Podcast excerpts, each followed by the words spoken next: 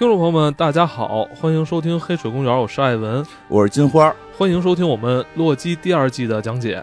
本期节目由乐高品牌特约播出，乐高漫威系列产品七六二六九复仇者大厦已经开始销售，还原复仇者联盟系列地标建筑和多部电影名场面，三十一个人仔，非常适合漫威迷收藏。好，我们期待这么久的《洛基》第二季啊，二零二三年的年末终于到来了。对，我想洛基不再只是一个简单的反派角色了啊，他的多面性以及他的这种更深层次的情感，我觉得变得更加的丰富和立体。嗯，呃，这套剧集呢，也巧妙地结合了时间旅行的元素，呃，去探索了自由意志与宿命、个人身份以及自我认同之间这些繁杂的关系，给观众呈现了一个更加人性化的洛基。对，始终在我脑海中萦绕的就是洛基最后在那个时间之树上，嗯嗯就好像是在俯视着我们一样。我不知道他现在过得好不好，他是否过过上他想要的生活。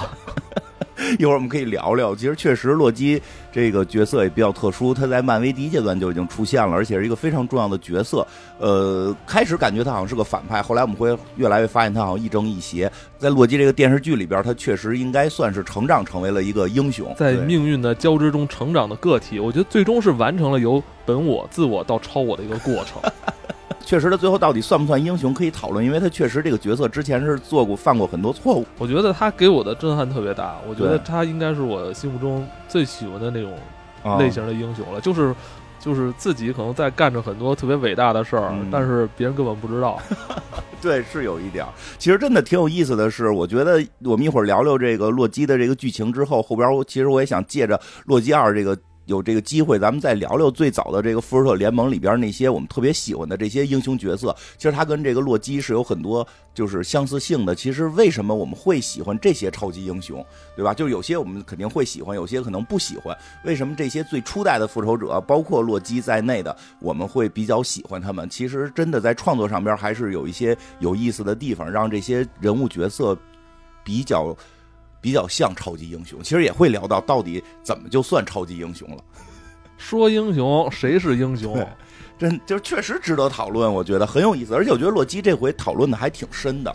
洛基二的这个剧情讨论这一部分还挺深的。回顾一下洛基一吧，因为可能有朋友这个没看呀，或者说已经那个记不清了，因为确实隔了一段时间了。没看也没关系，啊而且我觉得我觉得这个剧集，如果是你一二季一起连着看的话，可能更过瘾，可能更透彻一些吧对。连着因为看比较我从来。我就几乎很，我这可能是几乎我看到的唯一一部剧，是你看完第二季之后，你要真的要重新看第一季的，因为两 两季结合的就像真的像一个衔哦你别说重新看第一衔尾蛇，呃叫什么衔尾蛇，衔尾蛇一样，嗯它是一个圈儿，对你别说重新看第一季了，我把复仇者联盟拿出来又看了看，这确实是一边拼插你的乐高，对，真的是。真的是看了看，挺有意思的。因为洛基这个角色，因为我们现在看到的这个洛基，其实不是主宇宙洛基，他不是六幺六的吧？不是。其实这个就是就是你你重新看，你你好好琢磨，他不是主宇宙的洛基。主宇宙的洛基实际上在灭霸那会儿就已经被打死了。当然，也有人很多认为那时候没被灭霸打死啊，但是在那个画面上看，当时被灭霸已经给消灭掉了。那我们回到第一季的时候，他是在什么时间段被抓到 TVA？对，他是在复仇者联盟一的那个时间点出现了一个变体，就这片儿里叫变体，其实就是出现了一个时时间分。就是当时他在那个呃大厦里边，对，就是大厦里边偷方块的那那会儿 是吧这？被被人逮魔方魔方被被人那个逮起来那块儿，对，是的。那你就回大家回忆一下啊，就是原来因为这个时候挺有意思的，就是我们在看复仇者联盟一的时候，洛基是一个大反派，对吧？他跟这个这这回这片里边纽约大。战嘛，对纽约大战，他他生他哥哥跟他爸爸的气，啊跑纽约裹乱了，然后就其实就有点像小孩在博那个大人的眼球一样，结果导致这个复仇者联盟集结啊，复仇者联盟集结就就打他嘛，最后给他。复仇者联盟一的剧情就是把他打败了，抓起来，然后给那个送回阿斯加德啊，雷神带着他走了嘛。然后这个复仇者联盟四的时候，不是出现了那个他们要穿时空时间穿越，重新去拿宝石嘛？对啊，因为灭霸不是把这个这个打了响指，世世界人少了一半，这个后来这个通过蚁人发现可以这个穿越时空，然后这个美队跟钢铁侠重新联手要回去拿宝石。其实美队跟钢铁侠这个复联最重要的两大巨头，他们俩联手回去拿，就是要去拿宇宙魔方。去哪儿拿？就是回纽约大战拿。对吧？大家回忆一下《复仇者联盟四》的剧情，这是他们到了这个纽约大厦，然后去找，就是去找当时正正要抓起来的洛这个洛基，然后去拿那个宇宙魔方。那会儿还碰见美队了嘛？因为洛基被抓了，那个宇宙魔方已经到了好人手里了。结果美队还跟美队在那块单挑来的，两个美队互相打，说自己能打一整天，这种对对吧？都是这是复联四的剧情，对，这是复联四剧情。然后后来下楼的时候，呃，就像是浩克撞出来了，然后就导致了一系列的连锁反应，就导致了大家忽忽略了这个洛基了。因为这这个复仇者联盟四的这个美队跟钢铁侠到了这个到了复联一的这个时间线，就确实造成了一个呃时间的这么一个分支。这个分支导致这个洛基。这个复仇者联盟一的洛基就没有像原故事剧情一样被抓回阿斯加德，而是他逃跑了。他逃跑之后还拿着宇宙魔方逃跑了，形成了一个跟神圣时间线不一样的这么一个时间线。等于咱们剧集里的这个洛基，他实际上没有经历咱们在看观影的时候，就是复雷神联三什么的都没有就是复联一之后所有的剧情他是没参与的，对他是在 TVA 呢，对，因为那个之后最重要的剧情就是雷神三嘛，洛基就是那他等于就是一个分支的，它是一一个分支洛，它是一个那个从最坏的那个洛基。没有经历雷神三的那个跟哥哥和好这些戏，哦然后什么后来到灭霸那块儿重新那个那个变妖变英雄都没没有直接是最坏的、那个。那不是他。不是那个不是他，对对，所以不能就是不能以这个观影的顺序来看这个洛基哈。对，这很有意思。他是这个，他是这条线的这个洛基，然后被时间管理局直接就给抓走了，直接就抓走了，而且就是在复仇者联盟大厦这里边这个出现的这么一个分支宇宙。所以，所以呢，整个我们看这个洛基一的时候，洛洛基的电视剧就是从这个复仇者联盟大厦开始的。这个大厦跟复联的故事也可以说是息息相关，也是对于洛基来讲这个影响比较重要的一个大厦。包括这次电视剧里边特别有意思，洛基还吹嘘自己在这个复仇者大厦的这个壮举来的。这个因为这个他说他自己用这个法杖，然后要控制托尼斯塔克，控制这个钢铁侠，结果没成功，然后一生气把这个斯塔克给扔出窗外了。我还特意就是回去看了一眼那个那个电影，确实有这个镜头，确实有这个镜头。但是我看洛基的时候特别逗是什么？有弹幕，就讲这段的时候，弹幕都飘过来，就是那个斯塔克冒号一堆问号。然后这个为什么呢？特别有意思的是，他现在不是吹嘘说自己特厉害，给斯塔克扔出窗外吗？实际上扔出窗外呢，反而让这个斯塔克就是毫发无伤，而且斯塔克还秀了一把空中穿盔甲。对吧？复联一一个特别经典的画面就是斯塔克从窗户出去，然后盔甲啊飞起来，他那个在空中就穿起来然后重新飞回来，然后给了洛基一炮。其实这是一个人钢铁侠特别帅的场景，洛基在复复联一里边没有特别帅的场景，结果他在里边还自己吹嘘，其实挺有意思的。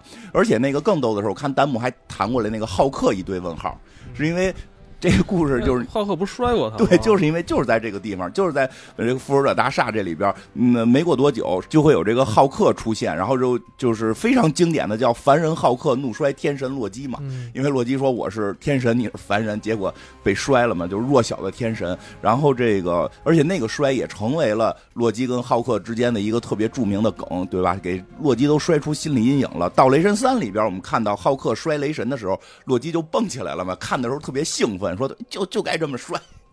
所以这个还都挺有意思的。其实更有意思的是呢，这些梗呢都会在我们的这个乐高漫威这款复仇者大厦当中出现。这个浩，而且呢，这个浩克的乐高小人还真的能一只手把这个洛基给抓起来，把这个洛基的小人抓起来。嗯 呃，更有意思的是，地面上还有洛基砸出坑都给做出来了。是一个经典的桥段还原。对，经典的这个名梗，而且不光有这些，我们刚刚。不光有这些啊，刚才我们提到的这些场景几乎都有这个展现。刚像洛基吹自己把斯塔克扔出窗外，然后斯塔克在空中穿盔甲的场景，就也也同时有在这个。而且我们会发现，就是洛基，你现在看片儿的时候胡吹了这么一通，但是我们在拼乐高的时候就能还原当时的真相，揭穿了这个洛基在吹牛。然后，而且我们刚刚提到美队跟美队单挑的场景，在这里边也都给完美的还原了。我组装这个美队跟美队这个对打的这个场景的时候，还自己还一边装一边说呢，就是我能打一天，就是这个都是都是当时我们看复联的这个著名的这些梗，所以这个大厦里真的承载了太多我们这个喜欢漫威的朋友们的这种回忆了，真的。嗯，现在呢，这个乐高的这个一套，我一定。现在呢，乐高漫威呢就为我们这个漫威的粉丝复刻了这座大厦，而且啊，我介绍一下，不仅仅是大厦这么简单，对吧？大部分复仇者联盟系列里边关于这座大厦的场景都给呈现出来了。我真的真的刚才说了，我就是真的拼着拼着，有时候就会这个就是金金花一边对照着电影，一边对这个这个验证过。我一边拼，我就一边找原片看，哦就拼着拼着我停了，我看，哎呦，我就说，哎呦，这个场景我就哦看看当时怎么是回事。不是这样？对，真的有就是没有这这这这个这个东西对，满满的都是回忆，真的。那个，比如说有一个场景，我说一下，我特别喜欢，啊？就这个。嗯，乐高漫威这个复仇者大厦里边有一个场景，就是在这大厦里有一张桌子，这桌子上边放了一个雷神锤子，是一张餐桌。其实这个、哦，我记得那是那那集的彩蛋吧？我记得不是那集中间，就在中间，就相当于一个小彩蛋。得他们好像经常在那儿吃东西，对他们在那儿吃快餐、吃汉堡那个。对对对，，就那个地儿，他们在那儿比举锤子。嗯，对吧？就是在那个是，这就是复刻的《复仇者联盟二》里边，复联的成员比赛举雷神锤。这个为什么呀？我特别喜欢这个场景，因为它对于漫威粉丝来说，这个场景的情怀都不仅仅是在剧情里边，就让我回忆起了当年在场外的很多事儿。因为当时啊，这个剧情里边片子大家肯定有印象，就是所有人都来举雷神锤，什么钢铁侠什么的使劲举举不起来，浩克还假装表演瞎叫唤也举不起来。当时没变身啊，他变身也举不起来，一里边就试过了。美国队长举去了。美国队长是那几个里边，你感觉就是力量最小的，对啊因为斯塔克是带着盔甲砖，带着带着盔甲举的，举起来的？他没举起来，但是微微的好似动了那么一毫米，对对就是是一个，就是那个特别的，就好像动了一点点，是不是动了？在屏幕一晃而过，你确定不了。但是雷神远处有一个表情，就好像有一个惊讶了一下啊，然后放心了，就举起来。就那会儿之后，就很多的大家就会讨论，到底美国队长到底举不没举没举起来？对，到底美国队长能不能举起雷神锤？因为漫画里是举起来过的，但是电影里会不会？其实大家就会一直讨论。到什么时候知道的？雷神四就是到那个复仇者联盟四里边被灭霸完全碾压的时候，举起来了。就是在那一个，就是真的就在那一刻开始反击的这个灭霸，举举起这个锤子，不但不是说靠力量，不是靠力量而是靠那个纯洁的心灵。对，是的，而且是当时是灭霸拿着斧子就要去去哦砍死这个雷神，这锤子过来让嗯这个美队拿我着打这他是直接那个扔出去了，对跳起来扔出去的。，对，然后那个雷神还说啊，我就知道他行，就是那个时候就觉得当时埋的那个那个动的那一微微的那那个动动那个锤子那一下，就是一直埋到现在，就会觉得太用心了，真的。所以所以这个锤子在这个乐高里边还有所还原，就在桌子上，就在桌子上，就是你可以把小人搁在那儿来。玩来模拟举锤的这个场景，真的是这个，只能说人的乐高是太懂了。这个在复联二里边，这个看起来就是一个搞笑的桥段，但是到了整个复联故事里边，那一那一刻的那微微动的那一毫米极其重要，真的代表着在复联四美队他是能举起来的，他有那个纯洁的心灵。这个以这个复仇者大厦为中心的纽约大战呢，确实也是这个呃乐高呃漫威复仇者大厦的这个重要的这个展现的地方，像飞天鲸鱼也有，有这个外星人也有，对吧？因为名场面是浩克把飞一拳把那飞天鲸鱼给打打打晕嘛，对吧？这个而且有意思的是什么呀？刚才也说了，当时这个大厦它不叫复仇者大厦，它叫斯塔克大厦，对啊，对吧？正是因为这次大战过后，那个好多字母给打掉了，然后留下了一个 A，成为了复仇者。因为复仇者第一个字母是 A 嘛，它成为了复仇者大厦。这个从斯塔克大厦变成这个复仇者大厦这个过程，这个在这套玩具的说明书后边就有一个展示，就是这种细节真的是特别的多，让我们可以呢也让这个初代的复仇者重新在这座大厦里边集这个集结。除了这个复刻的部分，这套乐高漫威复仇者大厦还有一点我觉得非常有意思，就是可以利用这套玩具来讲述完全属于自己的时间线。这不是洛基已经弄出那么多时间线来了吗？都可以活，每条时间线都可以活。我们玩家也可以自己来构造一个，因为乐高跟这个漫威的合作呢，真的是我觉得非常合适。虽然说这个有说明书啊，给我们了一个这个拼搭的这个指导，但是乐高的自由度可以让我们随意的拼搭。嗯而且现在漫威这个就是主打多元宇宙，有多时间线的分支。嗯，或许未来那些已经离开我们的角色，在这个平行宇宙里边都有可能回来，对吧？在这个钢铁侠、美国队长、寡姐在他们回来之前，我们可以先在这个乐高、漫威的世界里打造出一条属于我们自己喜欢的时间线。这个系列给了我们足够多让我们发挥的这个配件跟彩蛋，还有每个重要的这个成名场面。因为我们要是想有自己的时间线，肯定得有更多的这些东西来去搭配嘛，对吧？这个都是这个复联故事里边的。这这些关键的场景都是故复联故事里边关键的时间点，人物呢就多达三十多个，就是这种人物小人角色小人多达三十，而且更关键的、特别有意思的是什么呀？还有漫威影业的大佬凯文·费奇的这个小人啊，我们可以啊打造一条打破第四面墙的时间线。我操，那岂不是费奇在哪儿就？对，因为我们看现现在漫威有些剧已经打破第四面墙了嘛，对吧？反正这个我我这个我个人肯定会搭造一条这个寡姐活着的时间线。对，这个我我希望她能够跟其他复仇者一块庆祝最后的这个战争胜利，对吧？我这是我对寡姐这个真的是看的心里很难受，对吧？除此之外呢，还有很多彩蛋呢，也在这套玩具当中，对吧？这个值得我们去挖掘，因为我们知道这个漫威最喜欢买彩蛋了。以前电影我觉得就是电影一上映。各种彩蛋解读就出来，对吧？就是找到了几十个、几百个，对吧？我真的挺怀念那个时候的。这次乐高漫威复仇大厦里边彩蛋也很多，我简单的这个说两个啊，这个剩下的大家有兴趣可以在自己拼搭的时候慢慢去发现，回味当年这个在电影里找彩蛋的感觉。我说这两个呢，都是可以用来去改变时间线玩法的这个彩蛋。一个呢是这个有一台特有意思，有一台老式的电脑。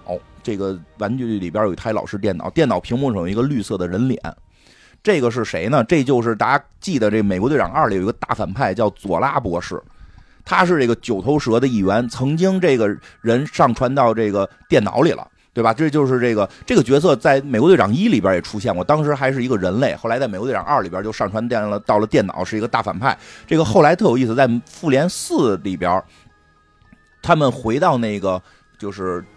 就是六七十年代那条时间线的时候，这个也出现过，是在这个一个背景里边有一台电脑，有一个脸，他也在。当然，那个真的得去影院看了。我看这个视频网站的那个太小了，看不清。影院是能看，因为当时我是记得的。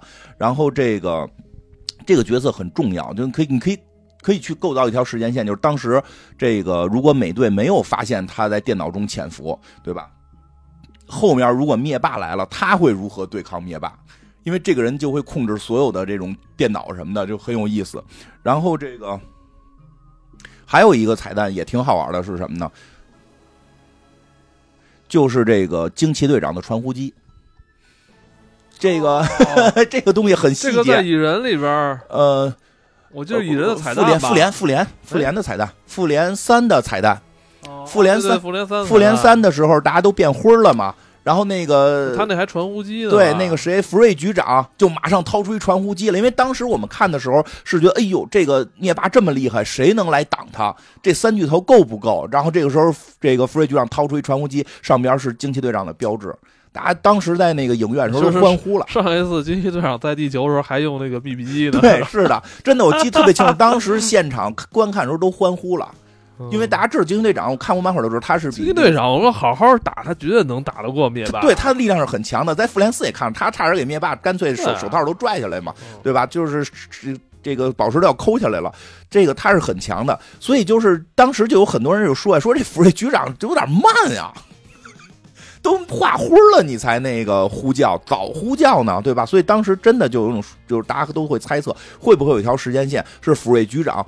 提前呼叫了惊奇队长，惊奇队长来的话，是不是那会儿灭霸钻这个宝石还没完全凑齐呢？大家能联合起来把这个灭霸给打败，对吧？我觉得这个就能阻止灭霸抹掉一半人类这种惨案的发生，对吧？反正这个都挺有意思的，而且这些其实就都叫什么，在漫威里都叫那个那个。如假假如系列，对吧？如果系列，其实现在这个如果系列好像最新一季也快上了，对吧？这个大家也可以用这套呃乐高漫威的复仇者大厦去实现自己的这套假如系列。而且啊，就是咱们说这个洛基电视剧的这个起点，就是在复联大厦这个洛基被押运的这个场景，在这套玩具里边也有，因为这是一个非常重要的时间点，这个场景才引起了。这个这么优秀的一部漫威的这个电视剧，才引出了时间管理局，发现洛基是这个时间的变体，而且抓住他，而且其实也引出了，也是在这个复仇者联盟这个大厦里边引出了，呃康，因为他们到了时间管理局才知道有康的存在，嗯这就是洛基一的那个剧情，他们。洛基被抓到时间管理局，首先发现这里边不能使魔法，然后这里边的这个各种这个他们之前玩命追求的什么宇宙魔方啊，什么这些东西，在这儿就都跟玩具一样，全部都不能使。最后他们发现这个所谓的时间管理局背后是有一个叫康的人在控制着，人康一直在观察这一切，对，就是康在做。然后这个有人管他叫好康啊，我记得之前讲讲那个洛基一的时候，我觉得他不算不上好康，因为这个康就是是所有康里边最厉害的，嗯啊，就是他自己说啊，他把所有康都打败了，然后把其他时间线的康打败，他就修成修了一条维护了一条神圣时间线。这个神圣时间线。什么叫神圣时间线？嗯真神圣吗？其实不是，就是他就是这个战赢胜利者康所在的时间线就叫神圣时间线，失败者康在的线就叫那个不该存在的时间线。那这条时间线是主宇宙吗？呃，现在看起来是，就是所谓的主宇宙那有幸的是，我们跟这个康是在一个宇宙里，啊所，所以我们也沾光，我们知道。对对，我们没有被裁剪掉。啊，这个这个主人，我们洛基这个电视连续的主人公就是要被裁剪掉的。所以这不就是一个立场问题吗？实际上，我们跟这个这个康是在一个立场上，因为我们都在一一个宇宙一个宇宙里。我们就觉得这个康是个好康。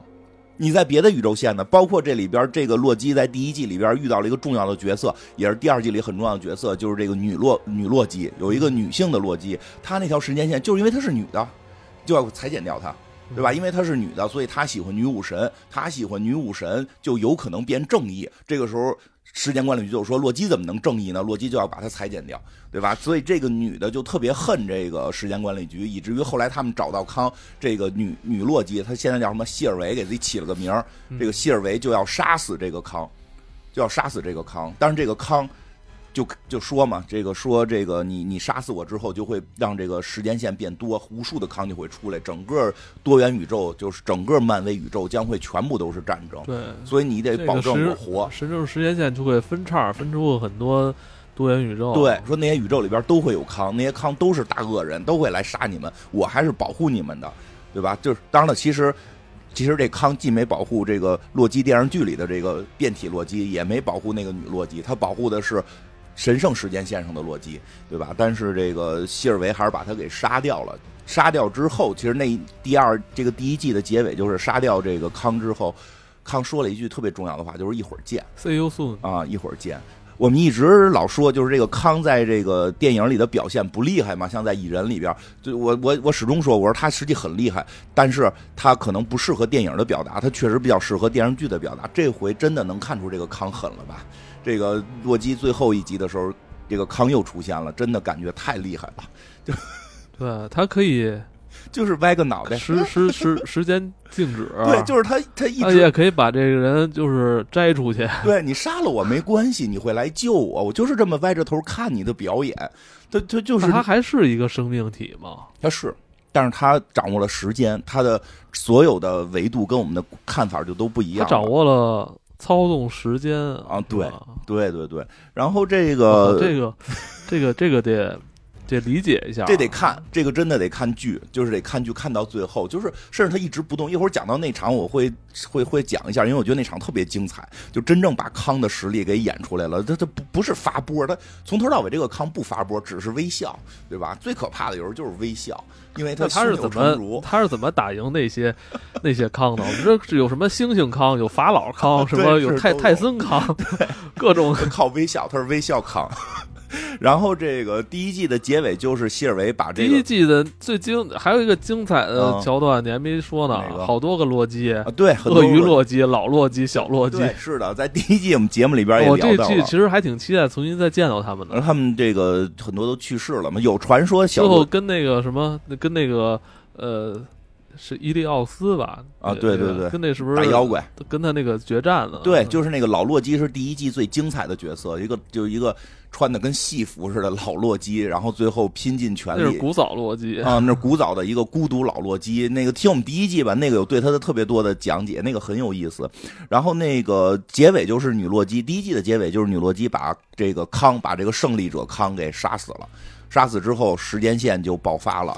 你觉得他的动机是什么？可以再跟大家说一下。呃，这个希尔维女洛基，她的动机很简单，因为她由于是女洛基，然后有可能走向正义，就被裁剪掉了。她没有做过任何错的事儿，因为她不符合神圣时间线，她不符合。虽然她干的都是感觉是要正义的事儿，但是胜利者康是觉得。你你虽然干正义的事儿，但破坏我的神圣时间线了，我就要裁剪掉你，就把他是要杀掉。结果他很厉害，他自己就逃跑了嘛。他一直活在这个逃亡当中，一直在世界末日生活。因为说在世界末日生活，时间管理局不容易逮到他，所以他活得一直特别苦，特别惨。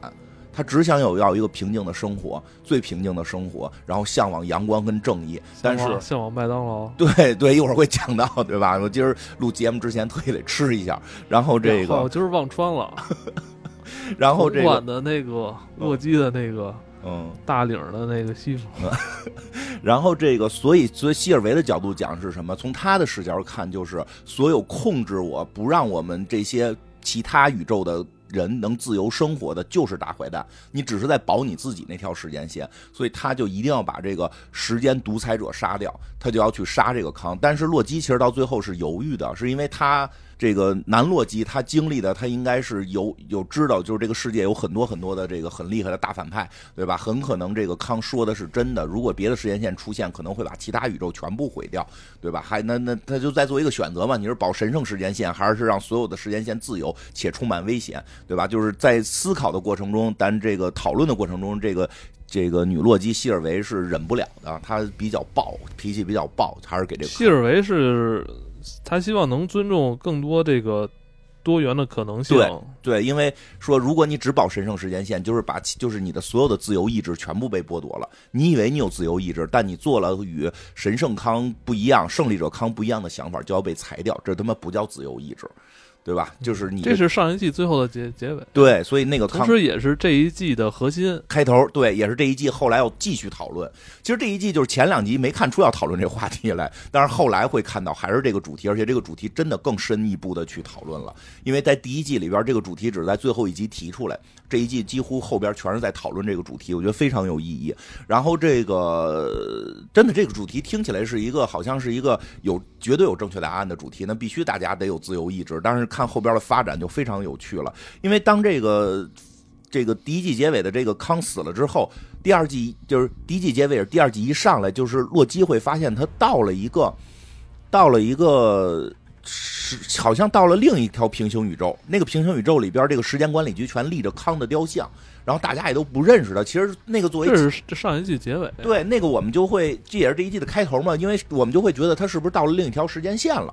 对吧？其实到这个里边前几集，其实就是解释这事儿，其实不是另一条事，就因为上一季结束之后，我们会会认为要开启多元宇宙嘛，就认为接下来第二季肯定也要去讲解多元宇宙的事儿，其实不是，就会认为他可能是不是跳到另外一个平行线上？对，他前几集就是解释的，还不是去了另一个宇宙。就其实他就其实第二季他玩的这个时间穿越是一个经典的时间穿越的这个对例证，就是这个回到未来的那种，没错。单一时间线，它是这样啊，我给大家介绍一下，它这个这一季所采用的时间穿越，就是因为我比较喜欢看时间穿越的剧，然后也也比较喜欢时间穿越的故事。它有一点这个，哎，这一季看着有点像《神秘博士》的一一些早期的一些特别经典的时间跟时间穿越相更强的集里边的那个精彩剧情。但是它这里边更有意思，它一般时间穿越的几种表现形式它全用了。第一种就是整个人穿，因为这里边你会发现，它会人穿到一个时间点，看到之前的自己。甚至可以跟之前的自己发生互动，或者跟未来的自己发生互动，那个就有点像那个那个回到未来，对吧？未来，回到未来，回到未来，人传，后边还魂传呢，后边还有魂传。后来洛基到最后学会了魂传，就是我的灵魂穿到过去，但是那个时间线只有我，我的这个意识只是拥有了未来的记忆，而不是又有一个洛基出现。同时还有平行宇宙。也有平行宇宙，但是平行宇宙在里边穿越不是主线，是到后来时间线崩了之后就出现了平行宇宙，他们可以去平各个平行宇宙有不一样的这个世界观啊。当然了，他这回用的还都是比较那个呃比较统一的世界观，只是每个平行宇宙可能内容不太一样，对吧？这个一会儿都会讲到，挺有意思的。然后那个我觉得第二季呃前几集其实就是在把第一季的结尾给解释一下，说这个是一个。这不是平行宇宙，这是一个什么呀？这就是你你跑到了这个时间线之前了，你跑到这个时间线之前了，为什么那会儿都立着康的雕像？为什么那会儿的这个你的这个原来你的这些朋友都不认识你了？因为他洛基的这些朋友都是时间管理局的工工作人员。嗯，其实这帮人被洗脑了，这帮人定期的会被康给洗脑，就是消除记忆，所以这些人就会隔一段就会就会忘了忘了这些事儿，明白吧？所我操，就是这个电脑系统隔一段时间就对就隔一遍，重新装一遍系统。，对，所以啊，就是那会儿他穿到了之前，因为他有一个就是他被逮捕之前，逮捕之前很久，可能不是他有一个好朋友叫叫莫比乌斯嘛？嗯、你看那莫比乌斯在这个第二季一上来一开始，他看到那堆康的雕像，他觉得很正常，因为之前时间管理局立的就是康的雕像。那为什么后来他们不知道这个是？之前不是第一季时候立的雕像是那个三个什么时间领主对，那是后来康给改了，自己想退到后边去，弄了三个时间领主，然后成了这个新的时间管理局的新的装修风格，然后给大家格式化一下啊，把康都忘了，你们现在领导是这三个时间时时时时间领主了，他是这么搞的，所以那帮人就会不停的记忆被洗掉。他们也不知道，其实这这回就提出了一个上一季我们有点疑问的问题：这一帮时间管理局的人哪儿来的？对吧？其实这帮时间管理局人后来会发现，就是从各个时间线抓来的，抓来之后给他们洗脑，让他们忘掉之前的生活。而且脑不，他们不是复制品是吧？对他们直接就是把他们本来宇在本来宇宙里边的这个个体提过来啊移动过来，移动过来，不是复制过来。就是抓过来，抓过来之后一洗脑，什么都忘记，什么都忘记，对吧？所以这一季我们也会看到他的这几个主要的好朋友，在这个他们以前是干什么的，对吧？就是也会讨论到一个话题很有意思，就是因为这第二集一上来，他们知道这件事儿，经常被洗脑。这个洛基告诉那个他好朋友莫比乌斯了嘛，就是说你肯你被洗脑了，之前你们都是知道有康的。然后那个只不过是他后来换了一个身份，你们就忘记了被洗脑了。他说：“你想没想过你以前干什么的？你想不想知道你以前是干什么的？”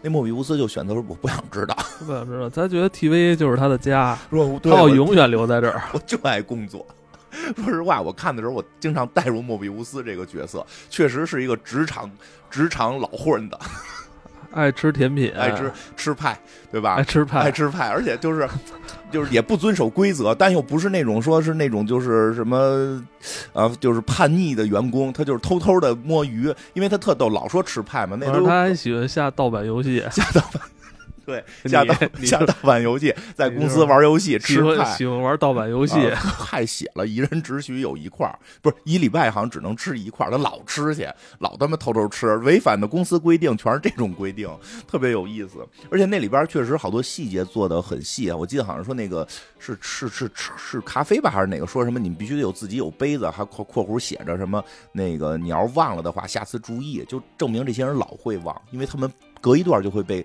洗遍记忆。所以这个莫比乌斯开始也选择这不是很多公司的那个 规章吗？就这种康就是在打咖啡要自己带杯子，如果没带的话，这先用一次性的，但下次要记得。就是它是一个特别，你没发现 它是一个生活中很常见的一个对。它一个事儿啊，它是那个时间管理局特别的像一个小公司啊，比如小公司一个大公司，因为那个尤其是莫比乌斯这个角色是一个文职工作，就是他就是拿个杯子每天在那儿批文件，特别好玩。但是他们也有那个那个就是军事化的部门。然后这个 介绍一下他的这什么，这回有几个重要的角色，就是出第一集的时候，我们看到最重要的其实就是莫比乌斯。其实注意一点啊，这个莫比乌斯这也是跟后边结局有关的。这个莫比乌斯实际上是洛基的第一个朋友。嗯，这个洛基，这个洛基大家记得是从复联复联一的那个分支过来的，不是他还是一个坏洛基呢，还是一个坏洛基呢。他之前坏就是想在爸爸跟哥哥面前当显眼包，然后来注意他，因为他也知道他是这个他他他，实际他不是奥丁的亲儿子。他是奥丁的捡的敌人的儿子，他是冰霜巨人的后代，对吧？他爸爸老说你能当当国王，实际最后发现自己是充话费送的，只有索尔才可能成为王，对吧？就是他那种心里边的不忿儿，他也没有朋友。其实你想，整个阿斯加德就是他的那个家里边都知道，哟，这是敌人的儿子，咱们得稍微防着点他。他是诡计之王，对吧？他是谎言之王。他是没有好朋友的，然后他就会一直的作妖，就是其实他因为这个是有希腊不是有他是这个有北欧神话作为原型的嘛，其实北欧神话里边洛基也是剪人头发，我记得是哪集复联里边还特意演过这个这这一段的戏。哎，是不是复联四我都忘了，就是他剪那个那个那个女女女神的头发什么的，就老犯坏。对，所以就是在这个剧集里边看洛基，我们首先要带入到他是没有参加过复联四的那些故事的，他所以他还是那个经典的以其狡猾和欺骗性而著称的洛基。对，他第一最喜欢通过诡计和变形术来达到自己目的 目的的那个，没错，那个反派。对，但是这个时候你发现，这个莫比乌斯是他的第一个朋友。这个洛基的第一个朋友就是莫比乌斯，所以他对他太重要了。其实你琢磨他之前各种耍，由于他是神，他有能力这么耍，其实他就是个熊孩子。他就是熊孩，当然了，这个熊孩子是得治啊，这么大当熊孩子是不对的。他甚至在纽约大战犯了很多罪行，这个是毫无疑问的，这个是毫无疑问。但是单看这个剧集，你会觉得他确实是个英雄。但是确实你要联系到之前的话，他还是一个从反派再再再重新这个做好人的过程。对，但是他到了这个 TVA 之后就没法使用这些魔法。魔法对这个魔法在这个在这个 TVA 里边，在这个实验管理局里边不许用。而且特别有意思的是，一上来他就第一季里边出现，就知道自己很渺小。他们所有人在抢那个宇宙魔方，结果到了这里边就一开抽屉一大堆，各个时间线的宝石就跟糖果一样散在散在桌子里。因为这里边被所有的这些能力都被限制，他就知道山外有山，自己很渺小。他原先那种骄傲，我要成王的这些东西都被给打压了。然后莫比乌斯成为了他凡人的第一个朋友，所以这个莫比乌斯对他很重要。然后这一季里还有，就是其实上一季里还交了一个朋友，之前我都没注意，在这一季里会也特别特别厉害，叫凯西，就是一上来他那个一个也是一个文职人员啊，但是喜欢打扫卫生啊，就是一个感觉经常做值日，对，就是办公室那种最乖最老实的那种那个初级职员那种感觉。哎，这片后来很厉害的演到这个人的身份可不不一般啊。这个人实际上是有一个历史原型的，这个没错。这人就是他，本来在自己的时间线是一狠人，是一狠人。现在说吧，这他是他实际上什么？是从那个恶魔岛监狱里边唯一逃出来的一个这个逃犯啊！他带着另另外俩人一块逃的啊，至今美国没有抓到，叫什么？弗兰克，弗兰克叫弗兰克，这是日美国历史记载的这个从恶魔岛监狱逃出来的唯一的这么一一组逃犯，非常非常狠，是一特别狠的狠人啊！但结果在这块儿现在就是变成了一个每天打扫卫生，然后擦桌子，然后最后你想就相当于上班他能早来二十分钟，怎么回事？他是不是也是被洗被洗脑了？被康洗脑了？洗脑了。其实有人看他戏的时候，这我没看出来，但是我看有人提到，我觉得挺有意思的。说他后来不是有演他脱狱那场戏吗？他里边他会说到，说我们要被抓住会像鱼一样被活剥，但实际上第一季一上来的时候，洛基跟他说话，他都没见过鱼，就这个人的记忆里连鱼都没有。全都被康给洗脑，他就是一个老老实实的、兢兢业业的上班族，每天早来二十分钟做卫生的上班族，还可能替全公司把道都签了。哦，不知道的还以为他就是一个清洁工呢。对，他在这一季里边也很重要，也是洛基的一个重要的朋友，因为他是掌握，就是他上班比较认真。就这里边其实也挺逗，提提到了上班认真问题。因为莫比乌斯是个老油子，他根本不认真。因为这里边后来提到有那个员工手册，他从来不看。对吧？就是这里还有一个重要角色，就是这个员工手册的书写者。我操，这人太关键了！这是这一季里边的新出来的角色，就是华裔演员关继威。对，这个我也是看那个《瞬息全宇宙》才认识这个演员。对，对我也是。然后他今年很火，今年很火。他那个，哎，他拿奖了吗？他没拿奖，应该是吧？啊，对，因为之前感觉他是成龙的那个平替嘛。但是这回演出了，我觉得他真的就是长得很像年轻时候成龙。对他，他拍《瞬息全宇宙》就是成龙平替，因为开始就是要找成龙，就后后来不就可能没谈拢吧，还是不合适啊，反正就换了他嘛。所以他的动作设计都跟成龙相似。但是在这一季里边，在这一季洛基里边，他演的就不是像成龙了，就是一个，就是他一个新塑造的角色。我觉得这角色塑造真的欧欧罗巴洛啊，对，就是老老老欧，然后那个。对老欧，他那个词儿的意思好像就是响尾蛇，好像就是这么个意思。他在这里边是一个科学家，是这个。实际上，我后来会看到，他可能是属于类似于时间这个管理局最早的奠基人之一了。就是他的科技是是跟这个康之间是有某种这个响尾蛇时间循环式的这种这种这种互相互相促进，是那叫合伙人，合伙人。但是合伙人。合伙人放在了公司最最下边一层，但是他自己占了一层。但人家就属于是 CTO 啊，对对 CTO，但是 CTO，但是这这个这个技术部只有他一个人，对技术部只有他一个人，而且。这个 O B 这个、嗯。他这个角色，他应该是最接近于他这个本宇宙那个人的身份了。啊，，对，他在本宇宙里边也是一个科学家，科学科学家啊，是一个不得志的科学家，懂科学的一个大学教授吧，而且还啊写科幻小说。对对对对，是这么一个角色。这个角色在里边很多人他演的很好，就是就是就是真的演的，我觉得特别好。他演的我我更喜欢这种华裔的表演，就不一定非要会功夫，我们也可以会科学，就是可以。而且你会发现他其实给他的设定很很有意思，喜欢很宅，跟家玩涂装。他他妈都世界末日的这种关头了，还他妈涂装，还这我只涂装了一遍什么的，就是他他虽然就只展现了在办公室里边，但这个人物背后其实是明显能感觉出他是有他的那个人设在的，就很很有意思。呃，他相当于这一季的这个技技术技术总监了，他提供所有技术方面的支持。然后还有一个角色是谁呢？是那个叫什么号的那么一个外勤人员哦，B 幺五是吧？啊，对对对，是一个那个黑人大姐。嗯，对她她是这个时间管理局里边的外勤部队之中他属于是支持莫比乌斯这派的对他啊应该是做就是猎猎人吧？猎人，对，哦就是去专门去抓这个这个时间变时间变体的。对对然后呢知，道那个逮着谁要拿那个时间棒给他化掉。对对对，其实前三集啊，前三集我觉得就是把前头的故事给铺下来，因为你现在还这个时间管理局康死了，谁谁谁挡谁谁掌权还是个问题呢，互相有一波争斗，对吧？这波争斗结束，最后就是莫比乌斯，然后这个这毕竟绑着 CTO 呢，对吧？CTO 老老这个老欧，然后加上这个这个。X 十五对吧？再加上这个最勤劳的这个员工，然后和洛基形成这么一个新的班子。这个班子把原来的那个高层班子给给给拿掉了，他们来负责，来负责这个时间管理局。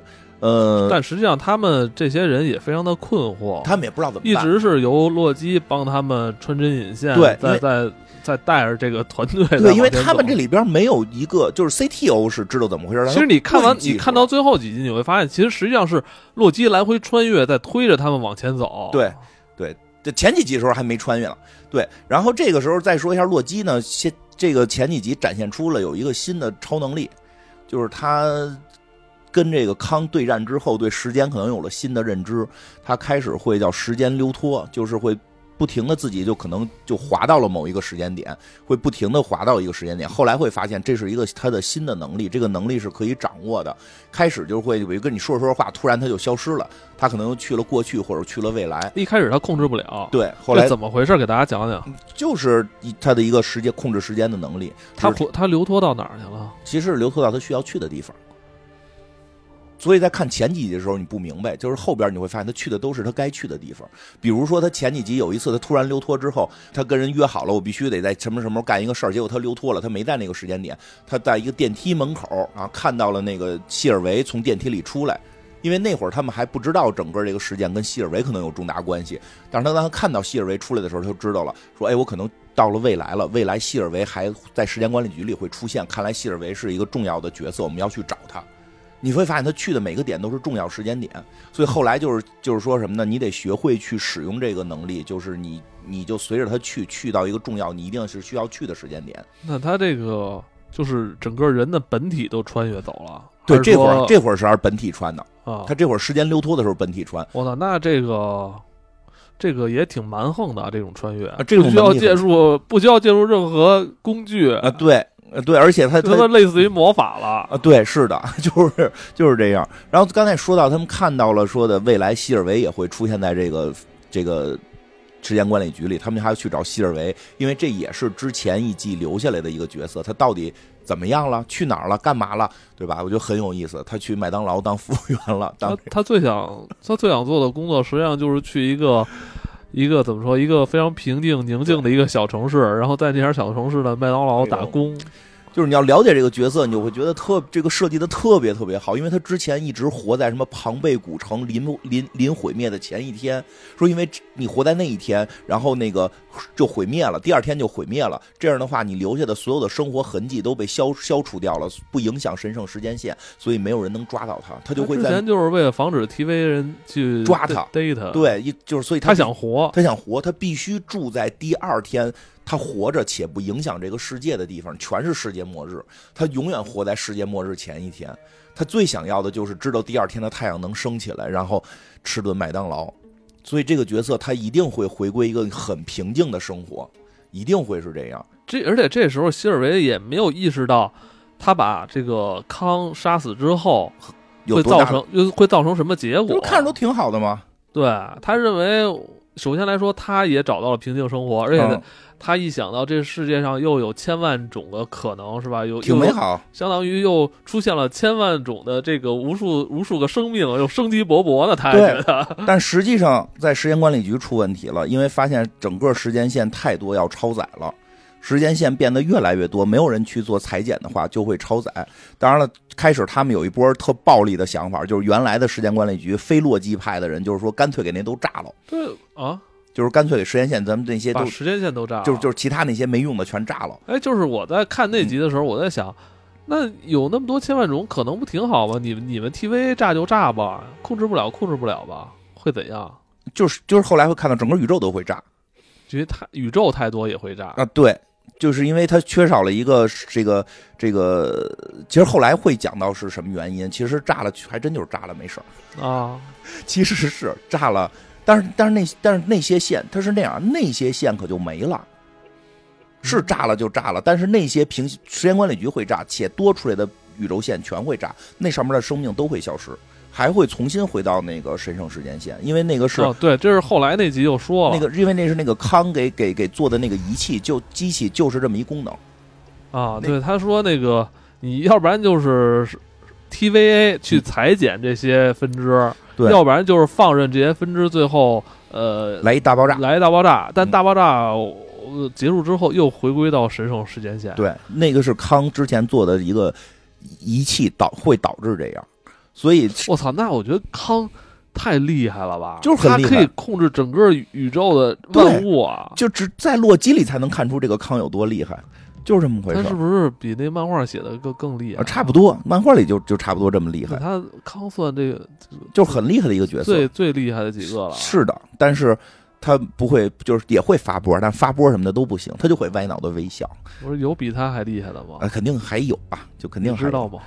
不是，就是什么什么 什么那个生命生命法庭啊，什么永恒啊，死死亡啊，他有那种更高更不是叫永恒那种更高级的大天神。对吧？就是玩玩弄灭霸与鼓掌之间这种都很多。灭霸在他眼里也不算什么呀。灭霸呀，灭霸跟康差不多吧？是吗？实际差不多。揍他？对啊。那然后这个因为有无限宝石的灭霸，有无限宝石的灭霸。灭霸是硬，关键。然后这个第四集的时候，我觉得整个这个故事一下就起来了。因为什么呀？就是就是第三集的时候先铺垫一下，第三集时候他们又去找了那个一个呃。一九七几年时候的这个康，对吧？他们又去找了一九七几年的那个康，小康。呃，对，就是就是也也，其实还是那演员演的，也岁数也不算小，青年康吧？嗯，差不多啊，这确实没看不出他那个肤色看不太出来了。青年康，青年康，青年康吧，咱们就叫他青他他起了另一个名，为了好。是那个芝加哥世博会，对对对，咱们就叫青年康吧，好理解。这个青年康啊，这个还没还没变坏呢。还没变坏，他是主宇宙康吗？其实他不是，他是他也是支线康，说不上来，很可能是，也可能不是。反正总而言之，这希尔维就要追杀他，希尔维还要追杀他，洛基就不干嘛。然后最后这个希尔维拿刀架在这个年轻年轻康的脖子上，年轻康还说呢，说我我什么都没干，别杀我，就特别可怜。希尔维说这不是我的台词。对，希尔维就下不了手，就是这个原因，因为希尔维当时要被裁剪的时候，他什么都没干。他是一个好人，他什么也没干，因为他不符合神圣时间线，就要裁剪掉他。所以，当希尔维真的把刀架在这个年轻康脖子上的时候，其实他也是为了维护一个自由的宇宙。那么，他就要杀一个没犯罪的康吗？他也下不了手，对吧？当然了，这会儿我就简单说一下，这里边还有另外两个搞笑角色，就是时间小姐和那个女法官，他们俩也去找这个康，还都。都想跟这个康谈恋爱，我真的我觉得我应该。洛斯雷尔好像不想跟康谈恋爱吧？呃，也也有点不叫谈恋爱吧，叫携手。不是那个小年轻康想跟洛斯雷尔好，但是那个想想跟他睡是吧？不是，没有，是洛斯雷尔想跟他携手。应该叫携手共创美好未来。但是那个年轻康不是已经开始摸他的手了吗？啊，是啊，但是但是年轻康一听到他说你要跟我携手，就那两这俩携手不一样，我可以直合作，合作那不行，咱要是说谈个恋爱可以合作，我就自己干。所以那个康是有很强的，就这个康本身自身就有很强的那个自己干的这个心，因为后来发现这个这个这个女法官叫什么？洛斯雷洛斯雷尔其实也被康洗脑了，原来他真的就是跟康曾经携手打败其他平行宇宙的那个女将军，然后后来打完了之后，就是康的一句话给他重新洗清了记忆，让他去那个去去时间管理局替他打工。看来就当初建立 TVA 的时候，康是有好多个。呃，合合伙人啊，对对，至少是这个女的是有，还有那个老欧，这都都应该是有的。结果结果一个给放在底层，就只只负责技术；一个是给洗脑了，负责上头管理，全都维护他，他躲在后边，对吧？还有一个就是那个时间小姐也很幽默，一个那个 AI AI 时钟，很，我觉得她的表情大家去看特别好玩。我觉得她应该拿一个给她给她提一个什么什么这个电视剧的最佳女配角，这个。人们迪士尼那做动画，那这世界上是 是吧？真的是谁敢跟迪士尼说动画这？他就在里边这么一个真人的剧里边愣加上这个。不是这种动画是迪士尼最擅长的，这不就是不就以前米老鼠、唐老鸭的那种吗？对，但是加的真好，这个这个扎的真好。他想跟康谈恋爱，这就是一家动画动画公司的底蕴。对，真的是很有意思啊。然后那个，但是这两个人的线其实没有那么重要。说了吧，第四集我觉得最重。重要的集，从第四集开始，这个故事就就就一下就起来了。就是最重要的，这个洛基和希尔维有一场讨论。就希尔维真的演的这个角色设定特别好，就是一急脾气，因为他的原原来的生活经历是这样。而那个莫比乌斯就是一个。在整个团队里边是是能够叫粘合剂型的，因为当大家都特别紧张，说这个世界要爆炸了，他粘合什么了？人人家都在忙的时候，他说我们要不要先去吃个 派？不是很粘合吗？咱们我们吃个派去啊，放松放松，吃个派。结果希尔维就急了嘛，说他妈世界都要多元宇宙都要毁灭了，你他妈还吃派？你就是这种人，我就是我带入的都是吃麦当劳，我带入的都是这个到哪都要吃麦当劳，对啊，但。一到中午十二点，我就会跟大家，先别上班，先别上班了，先吃饭去，先吃饭去。人是铁，饭是钢嘛，一顿不吃饿得慌，走，先吃去，对吧？这个挺有意思的。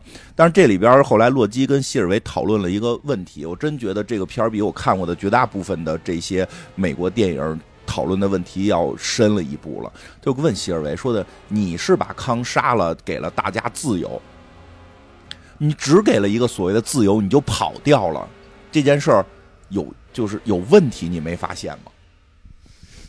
真的是，就是你会发现，就是因为在美国有一派的价值观，就是只要你自由就 OK 了，不管你吃得饱穿吃的不吃不饱穿的暖穿不暖，不管你会不会死，好像好像你那个只要自由了，死都无所谓。因为希尔维这个事儿现在就是把康给杀死了，大家自由了，但是多元宇宙就要爆炸了，你得考虑到之后他们怎么办，你不能光说扔下一句你自由啦就结束了。我觉得这个。话题真的深刻起来了，有意义了。自由很重要，但是你必须要考虑到，你给别人自由之后，你要考虑到别人活得了活不了。自由诚可贵，生命价更高。完了，生命诚可贵，爱情价更高。若为自由故，两者皆可抛。真的很重要，但是你必须要考虑到，你给别人自由，这因为是你给的别人自由，别人可能在不自由的状态下是活得很好。就但是你现在给了别人自由，你是不是能让他还继续活着？你你你就是这是这是一个思考嘛？然后希尔维的回击，我觉得也特别有意思，意特别有意义。就问洛基，就是说，那如果你现在给了那意思啊，就是你给了人自由，且你还要管他的情况下，你是不是又想做王？你是不是想当康？你是不是对吧？那你就又成了一个一个一个康，又成了一个这个这个王。这他妈就是一车轱辘话。对呀，其实这就是车轱辘话的转圈。然后说，其实最后有关键一个点，你是不是想做上帝？就这是一个很核心的点，就是如果你给了他自由，你又要去管他后边怎么样怎么样，你你好像你就变成了一个新的让他不自由，你成了一个新的王或者新的上帝。当然，洛基最后那一段的结结局就是结论也真的是这种超英片里才能体现的。他说：“因为我们就是神，对吧？”就是他说的很无奈，因为他是阿斯加德之神，他是神嘛。但实际这句话也影响到最后，他到底什么是神？你能不能做神？或许这个世界需要神。因为超级英雄，我跟你说，需要一个巫妖王。就是这个超超级英雄的诞生，就是诞生在当时经经济经济危机的年代，大家真的很无助，是每个人都很在美国啊，每个人都很自由，自由的吃不上吃的，大家在街上自由的走，自由的去排队找工作，找不到一份工作排出几条街来。那个时候诞生的超级英雄，他们希望有强者带他们走出泥潭。就是超级英雄诞生，就是以神的形式在诞生。但是后边的思考，超级英雄一之以及一之后延续下来，就是在思考什么是神，你怎么做一个神，你能不能做神？这个世界到底需不需要神？其实这个片子最后结尾是有给到的，我觉得很厉害。那个对吧？然后这个更有意思的是，在第五集里边，这个就背负了一种使命感。对，这种什么是使命？这种使命使命感是。是在一个暗线上埋埋藏，对，埋埋藏在他身上，然后一点一点、一点一点在累积，没错。但是你你看第一遍时候。你其实没有顾及到他到底要做什么这个问题，是的，他他好像就是你看到最后一集，完全前前五集都是在铺垫，对，这个铺垫的特别特别棒，特别棒。因为第五集的时候，这个铺垫是更重要的。我们这个大家还是去可以看剧啊，我们有些细节就不讲了，我就讲那个洛基这条线最核心的第五集特别重要，因为第五集的时候那个时间线已经崩了，就是第四集的时候时间线已经彻底崩了，然后那个他们。就是所有的宇宙都看似就是那个时间管理局看似毁灭了，然后洛基利用他那个时间溜脱跑掉了，跑掉之后他到了其他的平行宇宙了。其实那会儿就是因为时间线崩了嘛，就出现了好多平行宇宙。那个比如莫比乌斯，他原来是一个卖卖那个水上摩托的，他是一销售，销售卖水上摩托的，还有两个孩子，他是一个单身老父亲，对吧？这个那个谁，那个 K 十五是一个。医生是一个医生，还不是虎。然后还有谁来的？然后就刚才说了嘛，那个凯西实际是一个逃犯。他们都在不同的时间线，还是不同的时间线，有在一几年的，有在六几年的，对吧？有有在。我觉得他们不是一个年代的人，都不是一个年代的人。然后他洛基呢，就是最后发现这些人都回归生活之后也帮不了他，他最后找到了这个 CTO，这个老欧。这老欧行，老欧是在一九九四年是一个科幻作家，且之前确实是一个。这个高材生的一个这个这个科学家，但是他好像博士学位没拿下来，还没拿下来呢，所以他导致他没法继续在学校里教书了，只能出来写科幻。但他实际那屋里边全部是他研究的各种仪器。然后洛基发现，哎，他居然还是科学家，那说明还是有机会做出这个时间穿越的机器，然后回到那个时间管理局这个时间线崩坏之前。哎，这个阶段你认为洛基的动机是什么？哎，其实这就是后边。后边这就说到了，就是希尔维也问了这个问题：你到底为什么要这么干？你跟这忙活什么呀？你忙活什么呢？大家不都生活的很好吗？因为后来洛基发现要找到希尔维，才能够大家一块儿有在在一起的时候，才能定出那个原来坐标在哪儿，所以去找希尔维。希尔维就不去嘛，就说你这些朋友不现在全都生活挺好的吗？你为什么要去打扰他们？你为什么要让他们回到这个危险当中，回到时间管理局？你不应该让他们有自己的，就原这是人原来的生活，康是给他们抢走的。但是他突然意识到，如果放任现在这个时间分叉蔓延的话，有可能这些支线宇宙就都会。那会儿还不知道呢，那会儿不知道，就他就开始那个。但是 TVA 已经开始在清除这些。但是 TVA 没就没了呗。但是但是那个达斯将军不是一直在那个清扫这些。多呃分叉嘛啊对啊就没就没呗不不就不是整个整个 TVA 都都没了整个时间管理局都变面条了但是他会他但是他会有就是他已经认为这些人是他的朋友了啊对其实这就是问题就是说洛基你到底为什么他说我要保护时间管理局你为什么要保护时间那个东西没有不是好事吗？但是他要保护的实际上是这些朋友对就是这些朋 友那些人好像也没有当他是说那些人没有记忆在自己的生活线里是你的朋友吗？是 是是是，他们被抓走之后洗了记忆，跟你是朋友，你为什么就你？但是他是一个从纽约大战，他已经被孤独，他已经被打成反派了。其实他不想当反派，他实际上就是太孤独了。孤独。他突然突然发现还有一一堆人在天天跟他一起，好像共事一样。他就好像自己是美队，自己是钢铁侠，然后跟这个说：“咱们得去正义，咱们得联合。”这个这个这个很明显可以看到，他从。纽约大战时的本我在往自我这个方向在发展，因为他发现我我有所需要，我需要这些人还回到之前那个状态，其实我跟我一起。对，其实他有些镜头拍的挺像你那个复联的那个镜头的，就是尤其是什么。就是每个人给一个镜头有一个运镜，特别像，真的是，就是其实就是他想当自己这个阶段，其实他是出于自我的考虑，想要留住这些人，这些人是我的朋友，我必须让他们恢复记忆，跟我在一起还是朋友，咱们团结在一起，把时间管理局恢复，我们也在完成了一个很正义的事儿，就像纽约大战的那些复联一样，他就是这么想的。但这个时候，谢尔维点出来了，其实你这是自私的，你这是自私的，这个他一下理解了。我这我还以为自己挺正义呢，还是出于自我，还是出于自己的这个内心的这个这个这个孤独感，不想不想存在。其实你会发现，他特别害怕孤独。这个是片里点到洛基的所有的动机的最核心，他恐惧的是孤独。神也神也怕。怕孤独，他终于有朋友了。那你看雷神，他哥哥雷神，爸爸爱，媳妇儿爱，这这妈妈爱，就宠的都不行了，所有人都爱。还有那么多人想让他哥去复联啊啊！还认识一堆人类朋友去复联，那些人还特别需要他哥。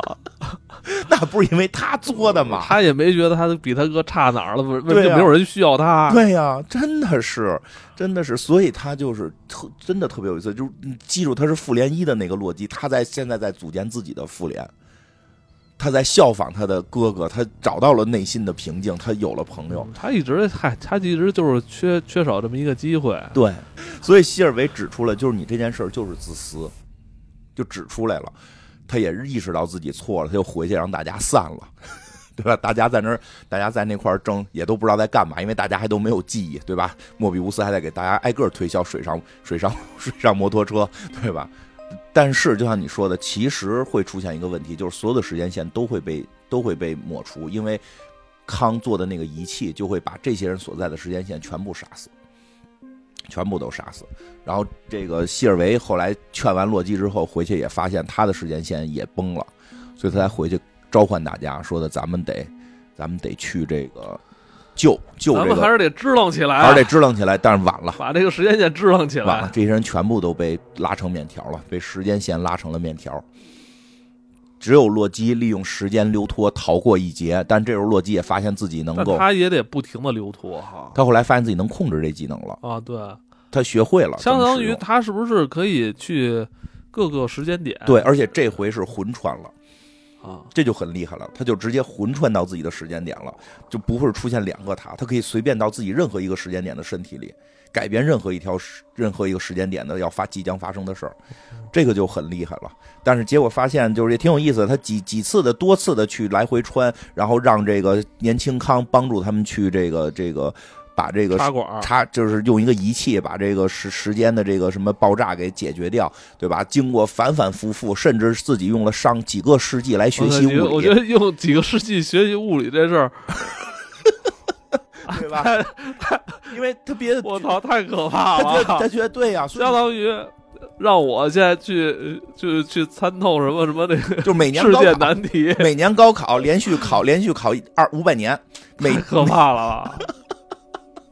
就是洛基，你想知道洛基经历了这个，就是最后洛基成神之时是经历了这个，学习了几百年的物理。这可能比比什么去去去打外星人可能都难。他后来都已经就是完全就是完全比肩那个 O B 那他们了。对，而且你物理打败魔法，他可是会使魔法。后来那个时间管理局里边那个魔法屏障给打打破了，他们也可以使魔法了，但是没有用。最后是什么呀？最后是到了那个康的，你这有一细节特别逗，他到了那个就是最后他穿越回西尔维要杀康的那一刻了，因为他觉得必须要在这儿解决问题，因为之后的问题。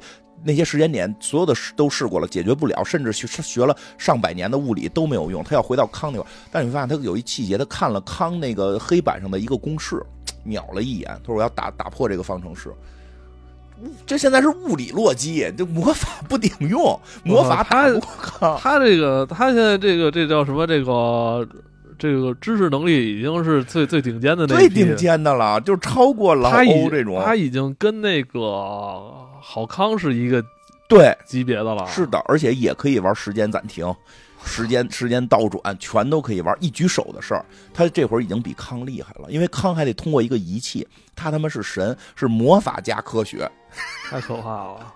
不需要仪器，啪一抬手那边就停，对吧？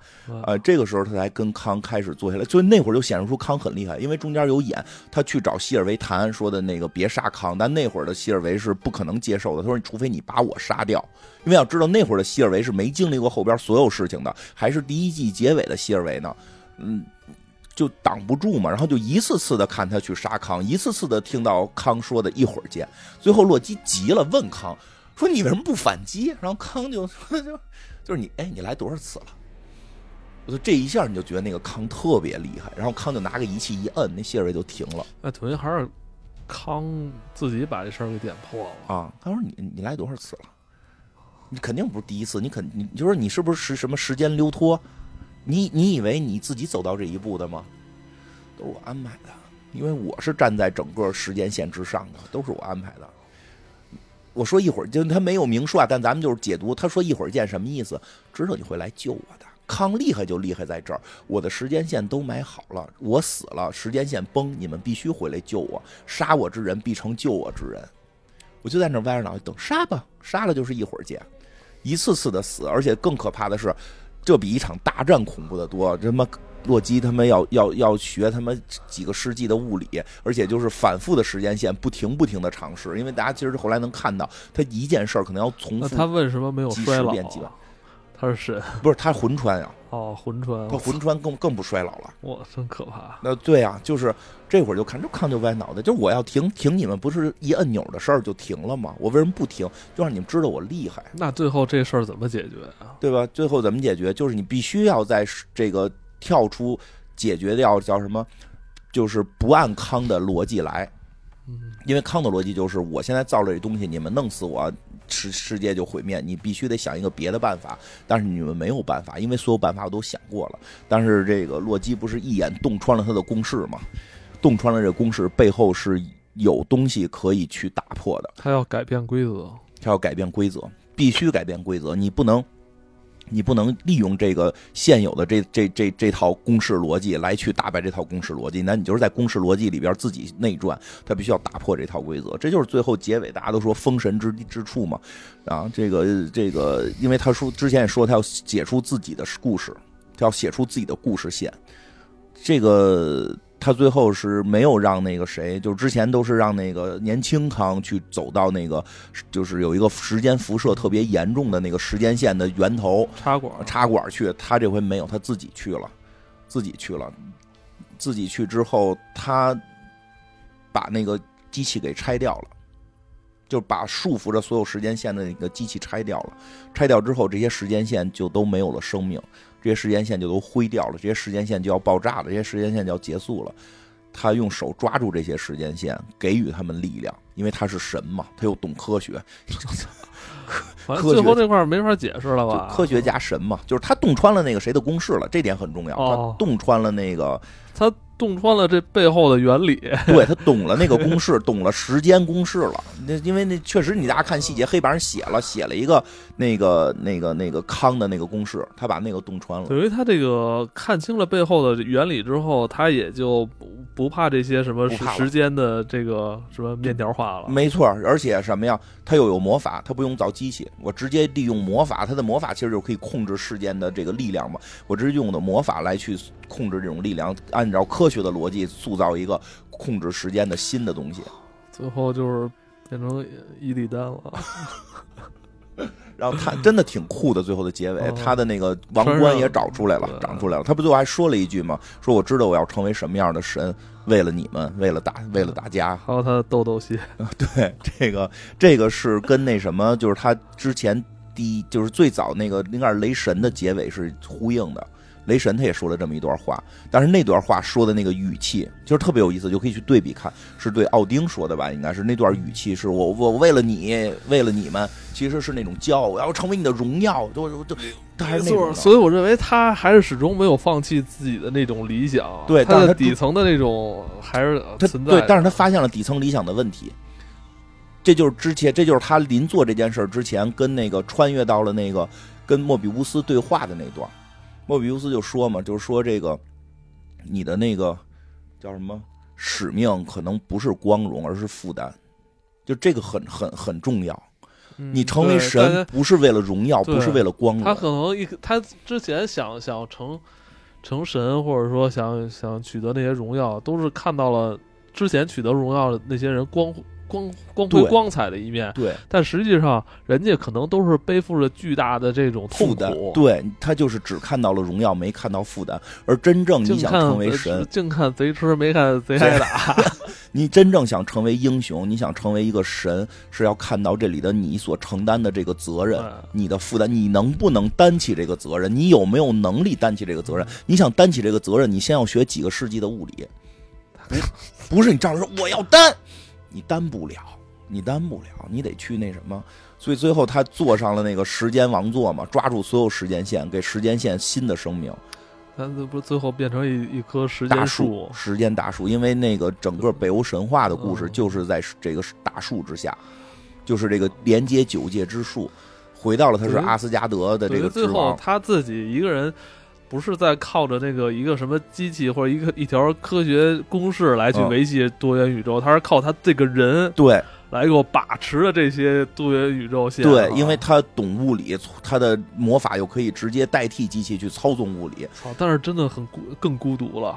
对，就是因为这有什么？就我说说的这种英雄，就像复联一里边的那些英雄一样，他为什么让我们喜欢？为什么让我们那么爱？因为这些英雄是有恐惧的东西的，他他要放弃这些，就是说他他要他要面对这种恐惧，他恐惧的就是孤独。洛基最后第五集的时候交代，我恐惧的是孤独，看透了自己了。但我最后这件事儿，为了大家，为了真正的朋友，我要面对永远的孤独。他最后就在时间树里边就是孤独着，他哥只可能偷偷的看看莫比乌斯，莫比乌斯很怀念他，他微微一笑，结尾就在这儿，他最后的微微一笑嘛，似笑非笑，最后变成巫妖王了。不是巫妖王，是故事之神，人家叫故事之神，这真的太厉害了，就是就是你看他的这条。这个咱们不不说他复联一里边那些坏事儿了，因为这个故事如果我们只从剧看的话，他是个英雄，他就是从自己开始那么傲慢，然后看到自己的渺小，认识到自己的不足，然后一步一步的去这种成长。最关键，他能成为英雄，他是他恐惧。就是好多人认为英雄不该恐惧，其实这个是一个就是有时候创作英雄最大的问题。如果一个英雄都没有恐惧的东西，他可能真的是个英雄啊，但是。他的魅力会降低，因为他离我们人太远了。因为每个人内心都会有他恐惧的东西，你如何能放下这种恐惧，或者面对这种恐惧，才是你成为英雄的那个最大的魅力。我觉得这些超级英雄真正的最后让我们能喜欢，就是他要有这种恐惧感，他恐惧一个东西，或者害怕失去一个东西。对，他是害怕失去。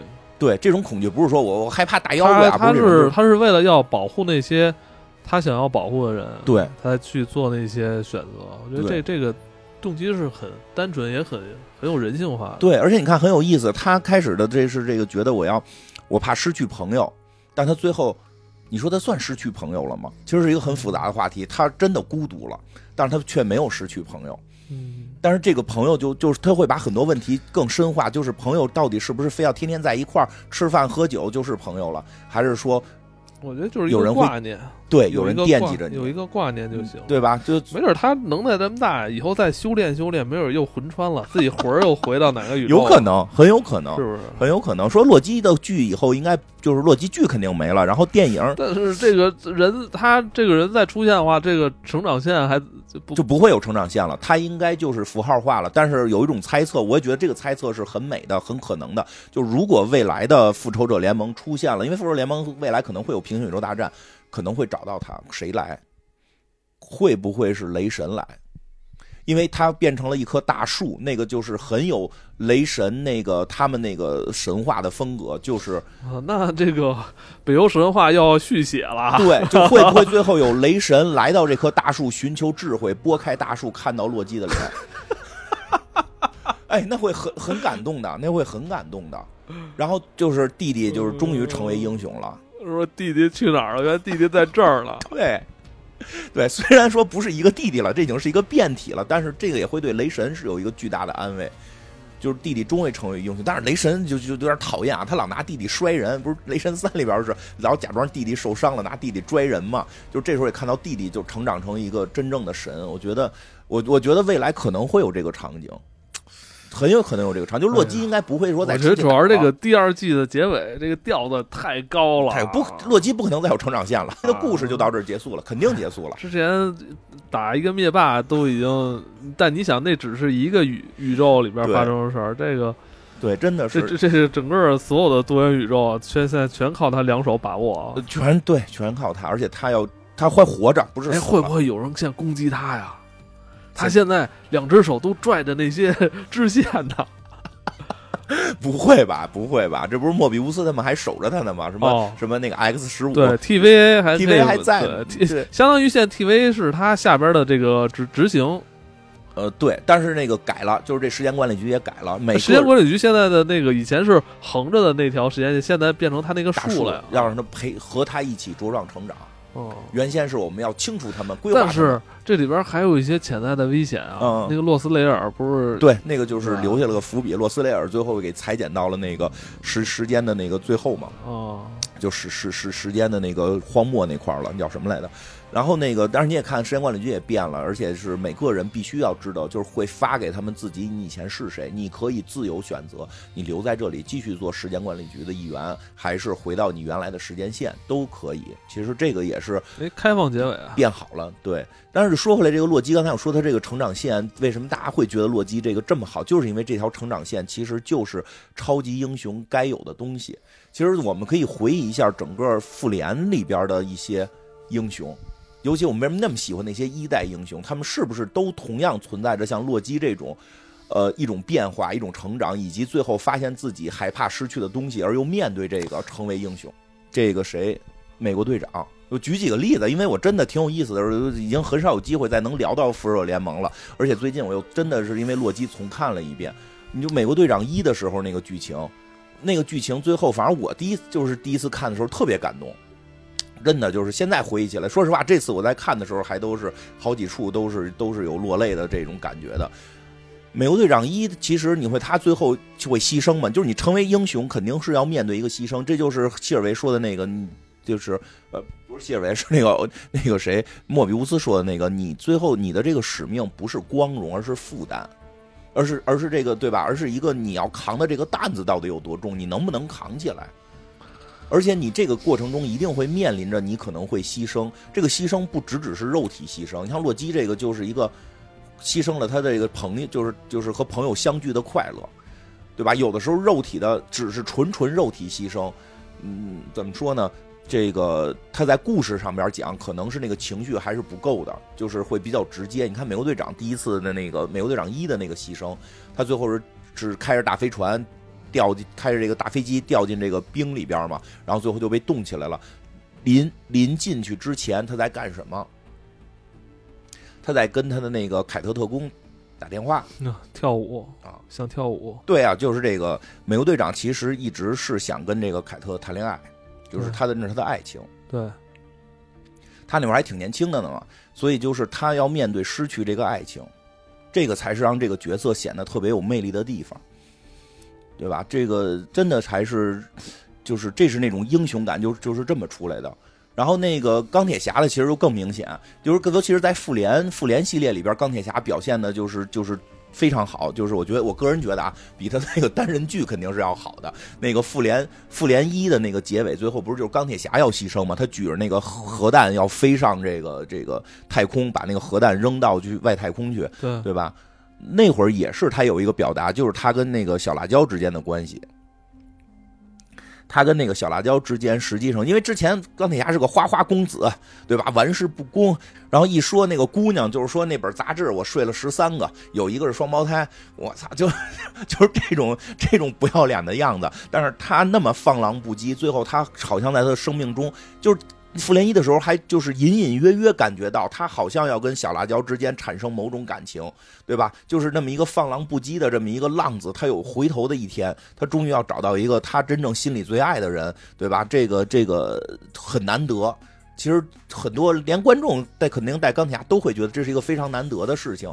对吧？这个时候他要面临着去把核弹扔出去，对吧？主要底下还有他妈雷神浩克这帮人呢，他去负责扔，就这种牺牲都是带着他害怕失去这种这种马上即将到来的爱。他其实就是就是复联一跟跟那个跟美国队长一的那个结局的那个处理是很像的，就是两个人真正渴望的这种爱情就要来了，但是他要面对失去这个爱情。包括，但是钢铁侠那个复复联一是好在最后是是是没没没有没有没有牺牲，被那个掉下来之后被浩克给救了嘛。但是那个美队那个不是就关进那个大大冰，就是掉进那个冰窟窿里，然后被冻住了，然后彩蛋不就是醒过来嘛？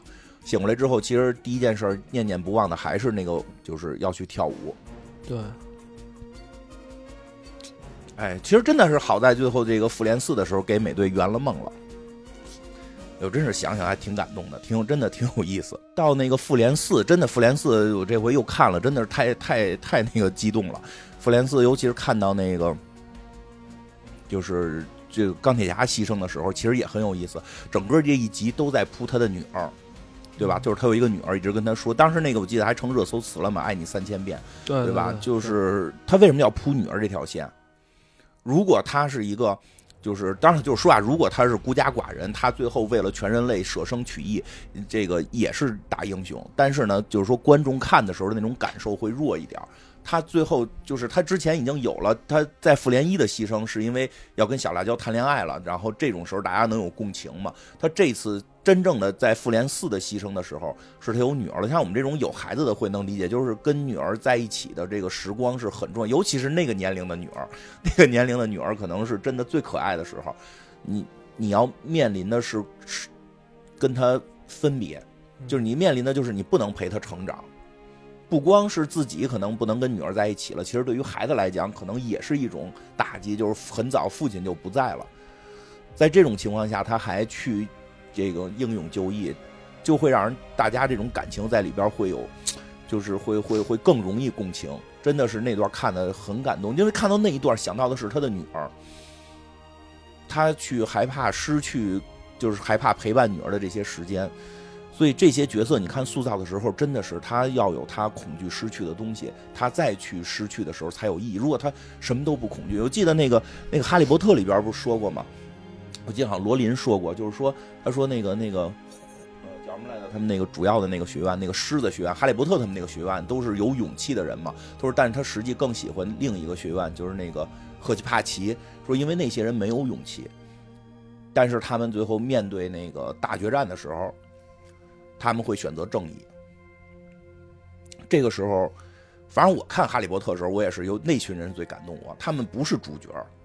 他们不是像哈利波特这种已经练出来了，他们只是在最后要选择正义，就因为他们也有很多自己的恐惧，他们不是为了勇气而勇气，觉得那个就非常感动，而且包括像那个复仇者联盟里边，嗯，其实有一个牺牲的，大家反而提的不多了，我觉得那什么就谁呀？寡寡姐，好多人大家在怀念的时候经常会忘掉寡姐这个角色，就是寡姐这个角色，其实我觉得在复联里边也真的挺重要的，而且她的牺牲。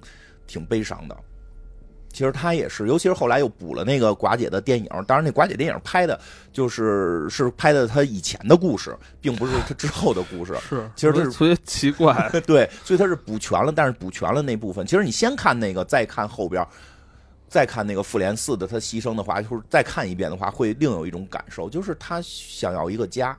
嗯，寡姐一直就是想要一个家。而且他是一普通凡人，对他想要一个家，然后呢，家里边状态都不太对劲儿嘛，对吧？然后他在只有在复联的那时候，他找到了家的感觉。对吧？就是那会儿我们开始都很庸俗，老觉得他是要跟鹰眼谈恋爱 很庸俗嘛。因为确实故事里边他确实就是漫画里他也跟鹰眼好像谈过恋爱啊。鹰眼才是人生赢家，鹰眼是人生赢家。对，鹰眼真的是绝对的人生，什么都没耽误，媳妇儿、孩子、徒弟全有，对对吧？而且出了事儿都都得找他退休，正经退休第一人嘛。但是寡姐就是特悲伤，就在这儿嘛。就是寡姐实际一直想要家，她后来我明白，鹰眼跟她的就是她跟鹰眼之间的关系，实际是那种家庭的亲情。可能寡姐没有寡姐的说谈恋爱可能也就是跟绿巨人有点儿，但是有时候那种家庭的亲情跟恋爱的感情还确实不一样。她缺少的是这个，所以她在复联里边最后找到了有家的感觉。就是后来就她就就非常喜欢在复联里待着，以至于最后复联那个那个什么那个四分五裂之后，他也在妇联的那个大厦里边继续的工作，继续的去做妇联的这个联络员等等的。然后他不是站那那谁那队吗？啊，他站队是表演，你们这美美队那会儿嘛，美他站美队啊，嗯，他是先站的那个钢铁侠，后来跳反到美队，然后打的时候还跟经典说：“咱们不是表演吗？别出手那么狠，咱们就是演演。”他就有一种看着那种家庭里边孩子们打起来了，他得跟着站阵队，这种挺有意思的。那个，但是真的，他实际上是害怕失去这种新获得的家庭感，就是他有他的。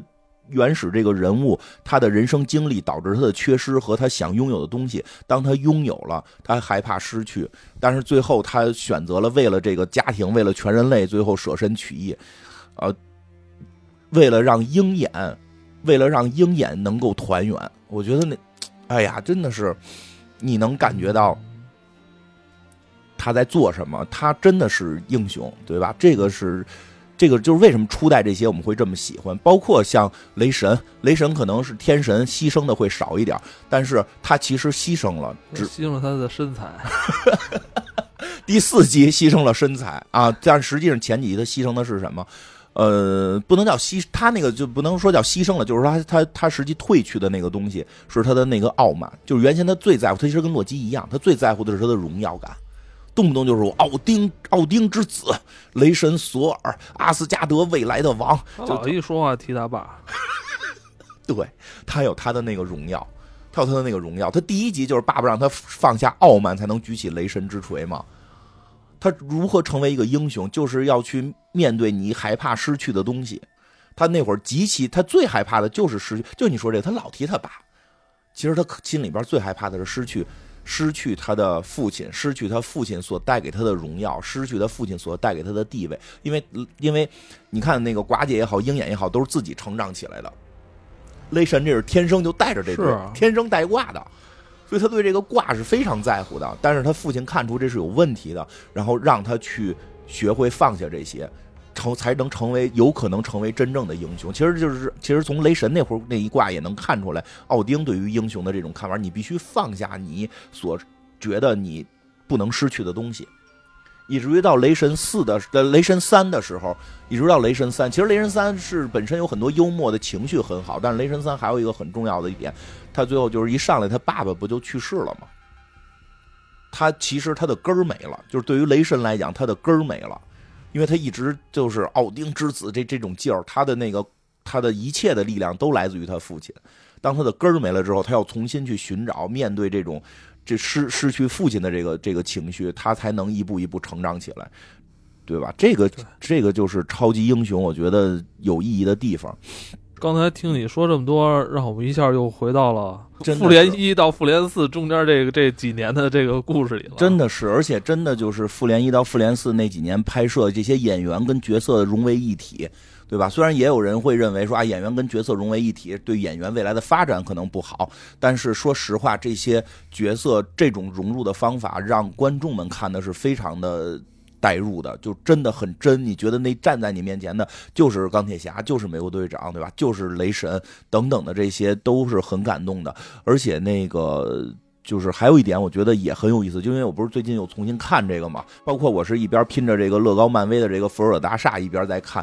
哎，我还特意关注了这一下复仇者大厦之后，我发现了一个小秘密，找到了什么？我就之前拍的太细了，嗯，拍为什么呀？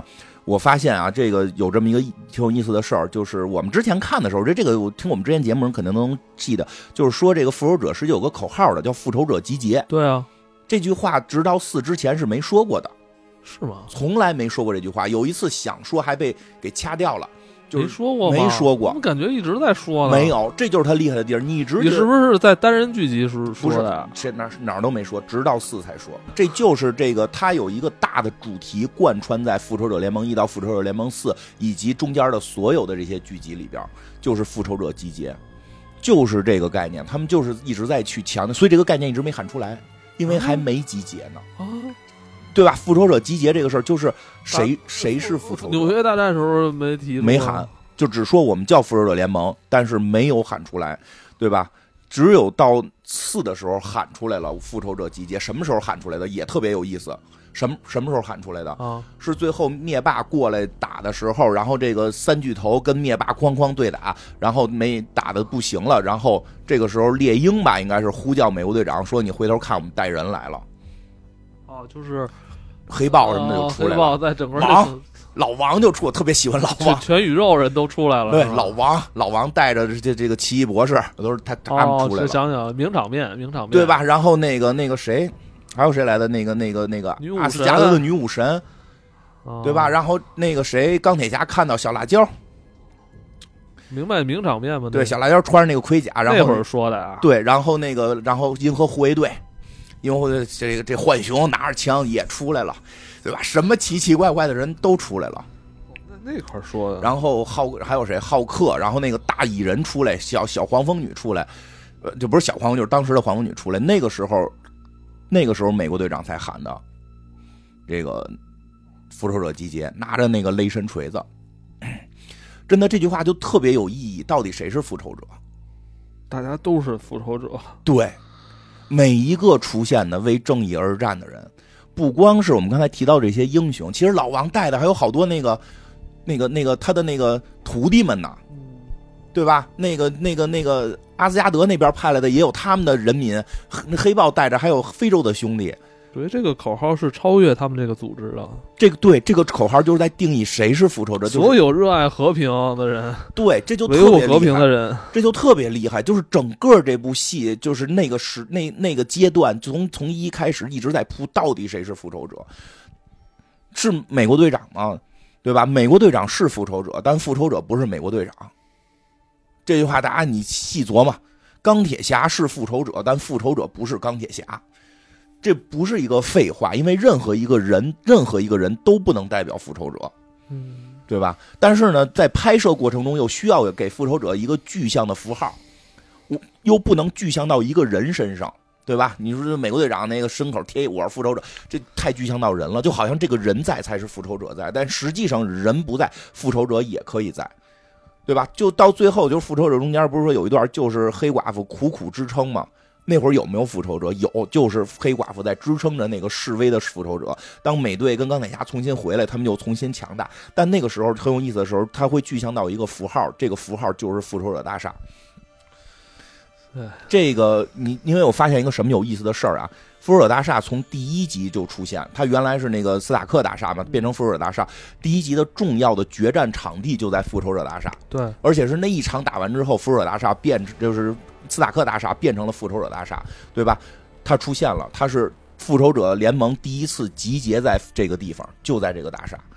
第二季的时候，后来新出来的复仇者幻视就在这个大厦里造出来的，嗯，就是在这大厦里造出来的，对，对吧？这个大厦里就就然后那个那个有还有一场在大厦里边的小的打斗戏，就是这个这个快银红女巫和这个复仇者他们在这块重新新集结，新的三个成员出现在这个大厦里，但那会儿他们是团结的。嗯，这个大厦什么时候在这片子里就不出现了？